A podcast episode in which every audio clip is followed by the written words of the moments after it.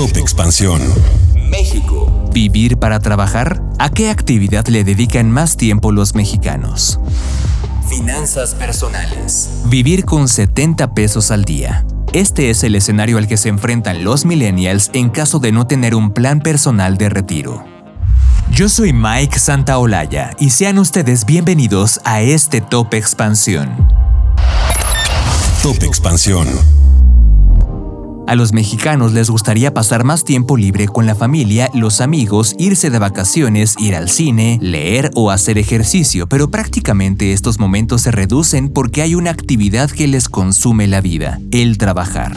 De acuerdo con la encuesta nacional de ingresos y gastos de los hogares del INEGI, de las 168 horas que tiene una semana, prácticamente una cuarta parte se va en realizar labores de trabajo. Hay 52.8 millones de mexicanos que en promedio dijeron que pasaron 41 horas 31 minutos a la semana dedicando su tiempo en actividades laborales. Y desde luego hay algunos más workaholics que otros, como los de la Ciudad de México, México, que aseguraron estar ocupados en el trabajo durante 45 horas 31 minutos. Y también hay quienes se la campechanean más como los chiapanecos, con 29 horas y 20 minutos. Así, México es de los países donde más tiempo se ocupa para el trabajo. La Ley Federal del Trabajo dice que el límite de horas que puede trabajar una persona es de 48 por semana, estableciendo un máximo de 8 horas por día y 6 días por semana. Sin embargo, hay más de 10 millones de empleados que exceden ese tiempo. Hay iniciativas en el Senado que buscan reducir el tiempo de la jornada laboral aunque hasta el momento no han avanzado.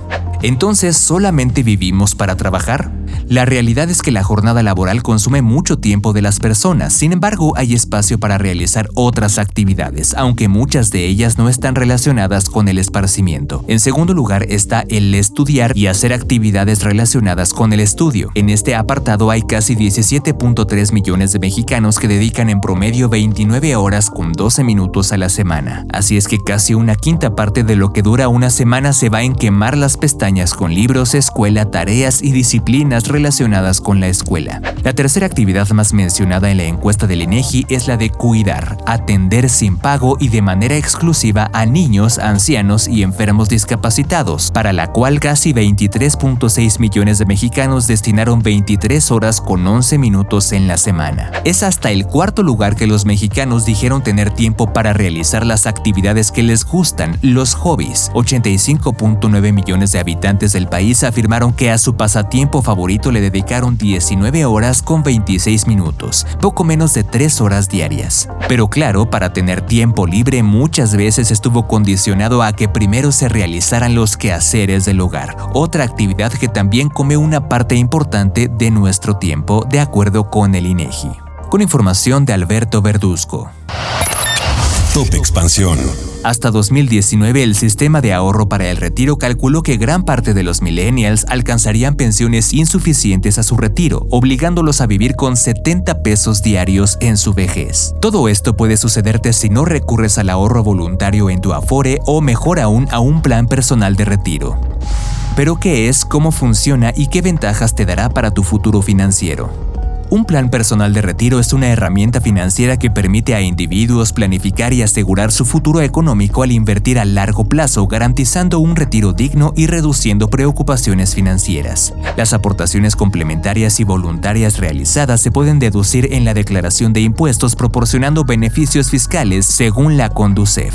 Hay diversas instituciones financieras que ofrecen un plan personal de retiro. Al evaluar opciones es esencial investigar y comparar tasas de rendimiento, comisiones y beneficios adicionales que pueden ofrecer. ¿Y qué hay del SAT? El organismo establece requisitos específicos para la deducción de aportaciones en el plan de retiro personal, pero es fundamental contar con los comprobantes fiscales que respalden los pagos realizados durante el año fiscal, los cuales pueden ser recuperados a través del portal del SAT. Cabe mencionar que una consideración clave en el requisito de los planes de retiro es la permanencia, ya que las aportaciones no deben ser retiradas antes de alcanzar la edad de 65 años, salvo en casos de invalidez. El retiro anticipado puede conllevar impuestos y retenciones Así que si aún no lo tienes y para evitar preocupaciones, considera iniciar un plan personal de retiro. Top Expansión. Esto fue Top Expansión, un destilado de noticias para que continúen su día bien informados. Yo soy Mike Santaolalla y les deseo un excelente día. Recuerden que si quieren más información sobre economía, política, empresas, mercados y tecnología, siempre pueden contar con Expansión y todas sus plataformas. Hasta pronto.